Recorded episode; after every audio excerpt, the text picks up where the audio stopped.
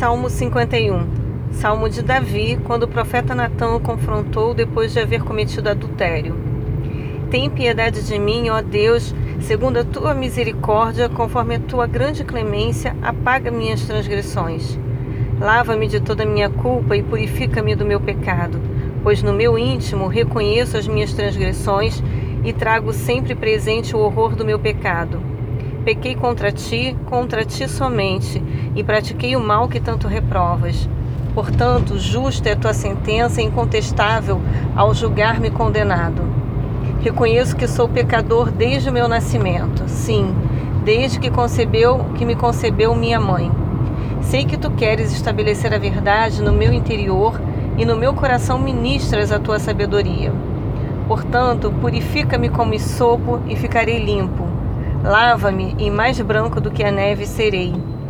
Faze-me voltar a ouvir júbilo e alegria, e os ossos que esmagaste exultarão. Esconde o rosto do meu pecado e apaga todas as minhas iniquidades. Ó Deus meu, cria em mim um coração puro e renova dentro de mim um espírito inabalável. Não me afastes da tua presença, nem tires de mim teu Santo Espírito. Restitui-me a alegria da tua salvação e sustenta-me com um espírito disposto a obedecer. Então ensinarei os teus caminhos aos transgressores, para que os pecadores se voltem também para ti. Salva-me do pecado de sangue derramado, ó Eterno, Deus da minha salvação, para que minha língua seja livre para cantar exaltando a tua justiça. Ó Senhor, dá palavras corretas aos meus lábios, para que a minha boca possa proclamar o teu louvor. Não te deleitas em sacrifícios, nem te comprases em oferendas, pois se assim fosse, eu os ofereceria.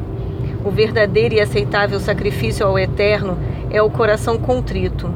Um coração quebrantado e arrependido jamais será desprezado por Deus. Que te regozijes em abençoar a Sião e edificar as muralhas de Jerusalém. Então te agradarás dos sacrifícios sinceros, das ofertas queimadas e dos holocaustos, e novilhos serão oferecidos sobre o teu altar.